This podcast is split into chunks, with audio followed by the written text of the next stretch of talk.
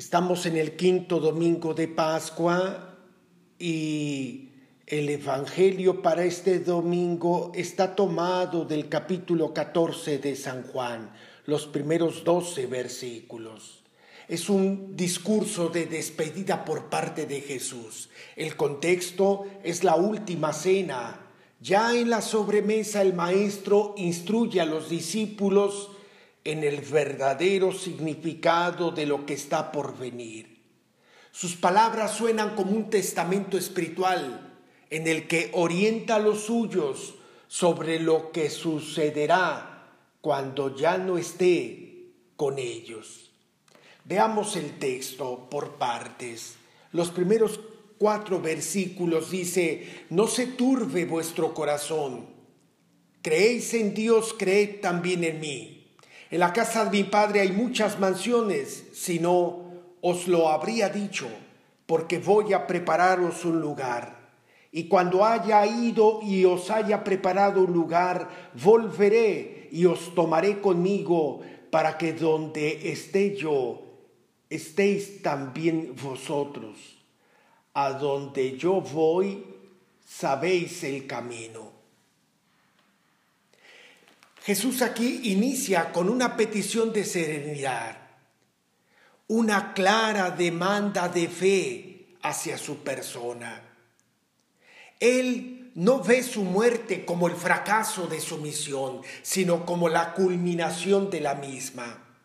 Su despedida no es definitiva. Si se va, es para preparar un sitio a los discípulos. Luego volverá resucitado y llevará a los suyos hacia el mismo lugar.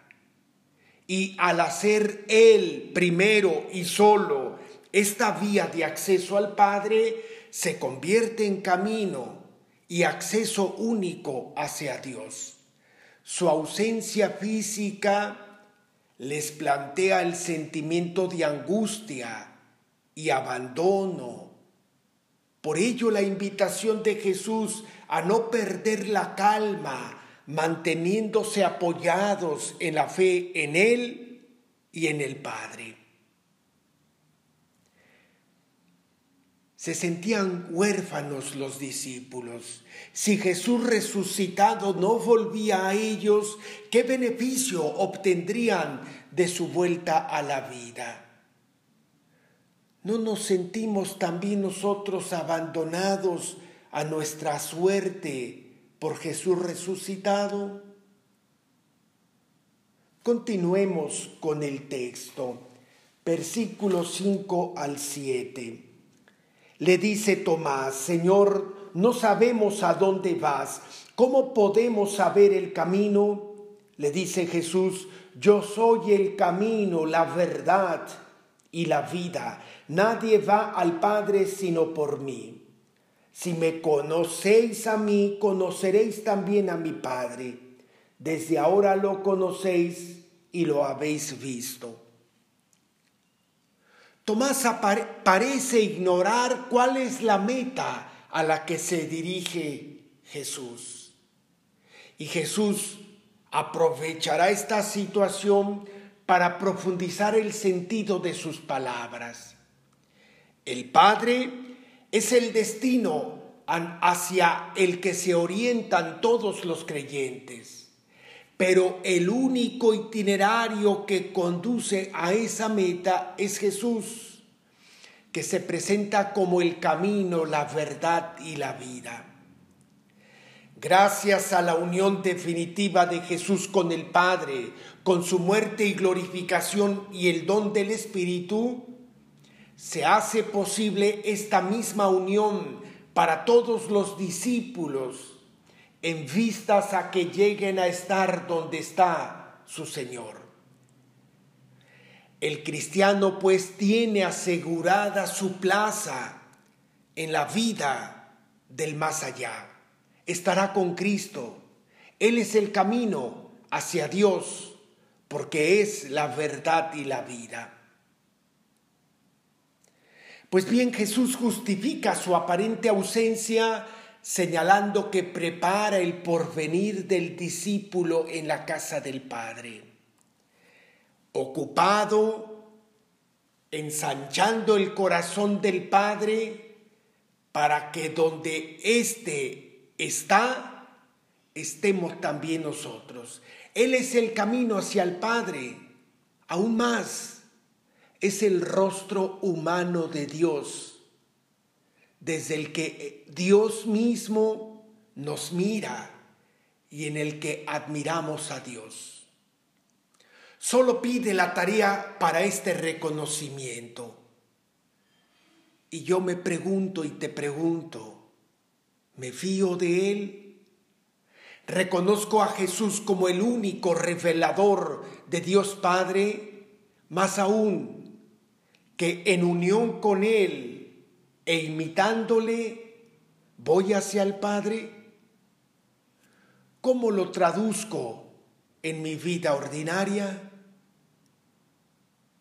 Continuemos con el texto, versículo 8 al 11.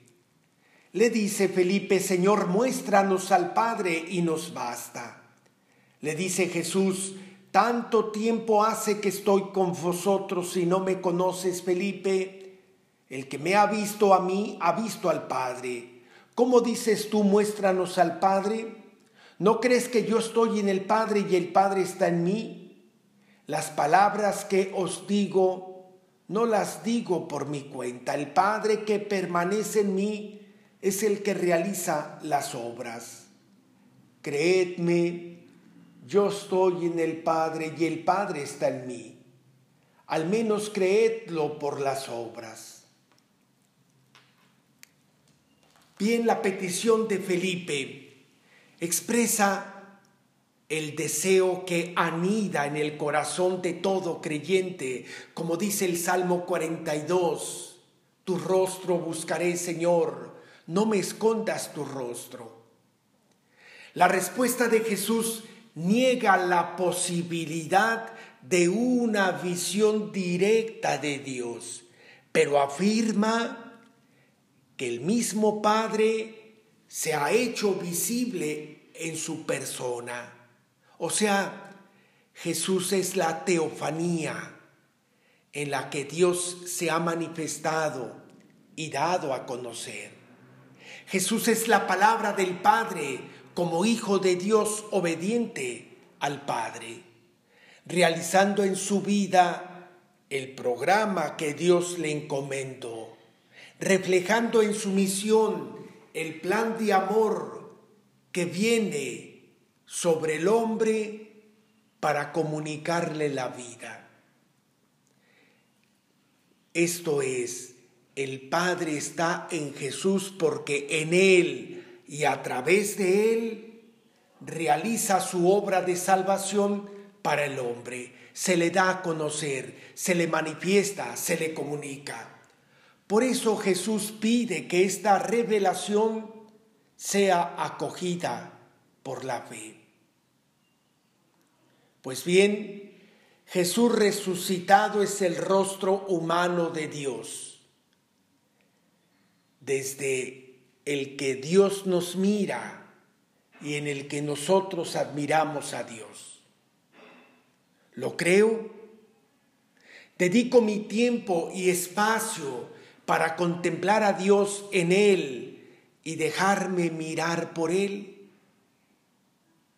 Por último, el versículo 12, Jesús promete a los creyentes la posibilidad de continuar y extender la misión que Él ha realizado.